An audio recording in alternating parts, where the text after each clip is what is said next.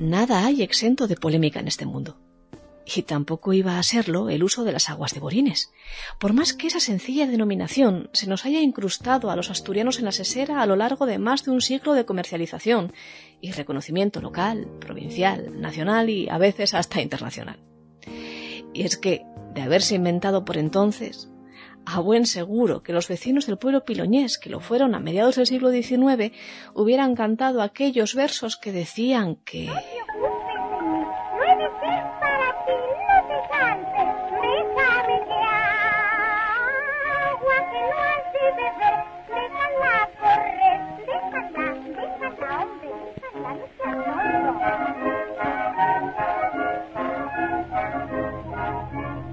porque los disgustos que trajo emparejado consigo el entuerto no fueron moco de pavo. Hoy les voy a contar una polémica historia que, ya se lo adelanto, va a tener varios finales. Ora felices, ora tristes. Y ya lo saben bien. No hay nada en nuestro pasado que se cierre nunca de golpe, ni de una sola vez.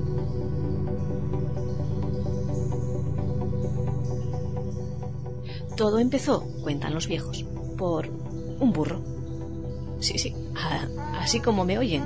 Un burro lastimoso y agonizante, además, lleno de calvas y de llagas por doquier, sin fuerza ya para cargar la hierba, y cuyo dueño dejó para morir en los terrenos donde se encontraba un pequeño manantial, al que decían el del estepazo. La leyenda, narrada por Saúl Torga en sus apuntes de una parroquia, tiene el desenlace que ya se imaginarán. El pollino regresó a su casa libre ya de todo mal y de enfermedad descubriéndose así las propiedades medicinales de unas aguas a priori pestilentes que exhalaban el olor a huevos podridos, a azufre, el olor propio del ácido sulfídrico.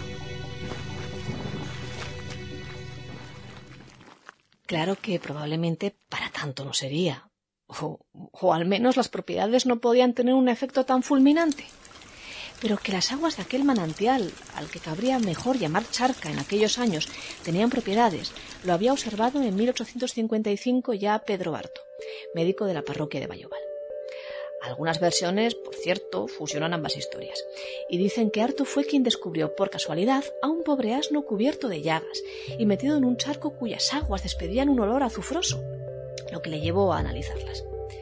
En fin, fuera como fuera, que aquello en los tiempos isabelinos solo significaba una cosa, negocio, un negocio en auge, que durante los próximos años no pararía nunca de crecer. La balneroterapia, la toma de baños y el consumo de aguas con propiedades medicinales cubriría en las siguientes décadas el solar Astur de establecimientos hidroterápicos, como los que una vez cubrieron, por cierto, en Gijón, el Arenal de San Lorenzo. En otro balneario, en Montaneda, en Cantabria, se encontraba tomando las aguas a de Flora, a la sazón director del comercio, cuando llegaron noticias del desastre de Anual, ya en 1921. Vamos, que aquella pequeña charquita a donde iban a morir los pollinos era la gallina de los huevos de oro. Y no tardó en haber, claro, quien se quisiera aprovechar de semejante circunstancia. Quienes mejor han explicado este tinglado que procedo a contarles fueron, en páginas del Boletín del Ridea, en 1992, María Madera y Asunción García Prendes. Verán, Pedro Barto, en 1855, no descubrió nada. Más bien certificó lo que el saber popular ya conocía. Parece ser que los propios vecinos del lugar utilizaban ya de forma previa las aguas del Estepazo y que para 1866, y de forma pública, como correspondía al terreno comunal donde se encontraba, no pocos eran los visitantes que desde otros puntos de la provincia acudían a tomar las aguas en la charca de Morines.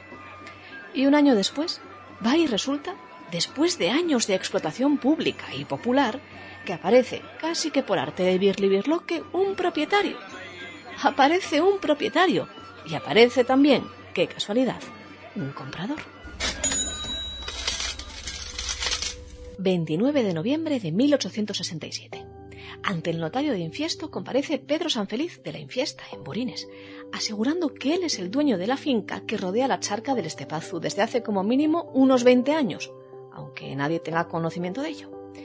Lo hace acompañado de un personaje que Nicolás Martínez Agosti, en El perfil de Piloña, un librito de 1916, definirá como un hombre locuaz y avispado, que gozaba de alguna influencia en Madrid y que siempre se había distinguido por su antipatía a todo lo que fuera de interés para la capital del concejo y por sus deseos de proteger, enfrente de esta, lo que llamaremos la población rural, compuesta de aldeas y caseríos. En este punto último, a buen seguro discreparán los vecinos de Borines, que hasta la firma del dichoso documento disfrutaban en libertad del predio del Estepazo. Porque en él San Feliz manifiesta no tener facultades al ser un simple labrador, para explotar el terreno como se merece, y querer vendérselo, por tanto, a este buen señor, a Zaragoza, el hombre locuaz y avispado que nos decían, Juan Bautista Sánchez Zaragoza. Y se deja por escrito, además, que lo hace porque el tal Zarabozo está dotado, literalmente, de una acción poco común, relaciones, independencia e inteligencia. Vamos, que le hizo un verdadero traje, un traje que olía tan mal como aquellas aguas de azufre frecuentadas por los burros piloñeses. Y acierta madera en su disertación. ¿Para qué firmar un documento como este justificando la compra del terreno si realmente ésta se podía hacer con total libertad? La respuesta la dará el desarrollo de los tiempos. Las primeras piedras del balneario de Borines se construyeron en medio de un verdadero estado de guerra. Pero verdaderamente sí sabía Zaragoza moverse como pez en el agua en estas cosas del vil metal. En 1873 consigue la declaración de las aguas como de utilidad pública y el permiso de apertura de un establecimiento para explotarlas anualmente en la temporada de verano. Esto salió en el boletín oficial del Principado de Asturias, por entonces de Oviedo, y los vecinos, claro, montaron en cólera. Reclamaron la propiedad comunal cuando Zaragoza ya estaba en el tránsito de construir hasta una hospedería para los visitantes, previo pago, claro, de interesante entrada. Se pleiteó y se pleiteó, pero Zaragoza, ducho en librar batallas, las ganó todas, y hasta llegó a ostentar el cargo de alcalde de Piloña, pucherazo mediante. Claro que de todo, de todo, de todo no se puede saber. Y nuestro inquietante piloñés había de ganar pleitos, y de ganar elecciones también, pero, desde luego, no de construir ni de mantener balnearios. El establecimiento balneario de Borines no merece tal nombre, diría, unos años después, Victoriano Allegui, a la sazón recién nombrado médico director, a su disgusto, del balneario. Es un edificio sin concluir, de planta baja y principal, cerrada por verja de hierro. El escaso caudal del manantial hace que los agüistas tengan que esperar mucho tiempo para beber un vaso de agua. El camino a las hospederías, que eran dos, la Fondona, cerca del establecimiento, y otra en San Martín, es un lodazal, teniendo que usar madreñas para atravesarlo. Así las cosas. El balneario era una auténtica ruina. Si es que de tal manera, balneario, que no solamente ruina, se puede llamar al tendejón sostenido por columnas de hierro allí instalado. Pero también una oportunidad barata de emprender nuevas aventuras. Solo hacían falta inversores. Y ahí es donde aparecen en escena los hermanos ballesteros, Lázaro y Serafín, auténticos emprendedores decimonónicos que conseguirán dar al balneario el despegue que se merecía y también, por qué no decirlo, publicidad. De los ballesteros está plagada la prensa de la época de referencias, sobre todo de Serafín. Pleitos en Oviedo por consumos con Edmundo Lacazette, comerciante y pionero de la fotografía en Asturias, por cierto. La concesión de los derechos de explotación de los tranvías en una u otra villa, las obras de la carretera de Campo Caso y ahora, en el verano de 1881, también la adquisición del desastroso balneario de Zaragoza un latigazo de romanticismo de los hermanos, podría ser, pero que dio sus frutos, al menos durante un tiempo. Costó poco comprar el balneario de Borines, pero mucho habilitarlo, eso sí. El primer reto era aumentar su caudal. Una empresa monumental emprendida y ganada también por Tomás Tinturé, que consiguió ganar a la tierra una galería de 18 metros por la que transitase el agua suficiente como para abastecer un negocio con capacidad para cientos de personas. El segundo, construir un recinto donde meter a todas esas personas. Hoy sigue alzándose en Borines, deslucido ya por la nave contemporánea de embotellado, el establecimiento de los ballesteros. Un coloso para la época con cuatro plantas destinadas a hotel, a baños, salones de recreo, capilla y otros. Y los baños, claro, nada tenían que envidiar a los balnearios de la gran ciudad. Figúrense, nueve piscinas balneoterápicas y un gabinete de baños de asiento que proporcionaba la posibilidad de duchas rectales, perianales o vaginales a 40 grados de temperatura. Baños de vapor, duchas verticales con chorros dorsales, baños infantiles, hidromezclador para variar el modo de ducha y sifones de Weber para pulverizar narices, ojos y oídos. Todo esto a finales del siglo XIX. El hotel, integrado en el propio recinto, tenía capacidad para un centenar de personas aproximadamente. Contaba con un amplio salón de baile y la cocina de chefs reconocidos en Madrid. De todo aquello y demás disfrutó hasta el expresidente del Consejo de Ministros, Práxedes Mateo Sagasta, que visitó el renovado balneario de Borines poco después de su inauguración, en 1892, en el mes de agosto. Pero la aventura llegó a su fin cuando apenas se había comenzado. Porque verán, los sueños muchas veces no salen como debieran, por más que acaben de una manera u otra dejando su pozo en nuestra memoria. Aquella inauguración del balneario de Borines fue una auténtica campaña publicitaria a la que se invitó a periodistas de los más importantes periódicos asturianos, el comercio entre ellos y nacionales también. Se bailó y se cantó y el evento social figuró los días siguientes en las páginas de todos los diarios. A partir de entonces, los anuncios del balneario y de las propiedades de sus aguas, tanto para bañarse como para beber, fueron constantes. También las idas y las venidas de los ilustres visitantes al balneario. No así de ilusionantes serían, en cambio, las infraestructuras que llevaban a él.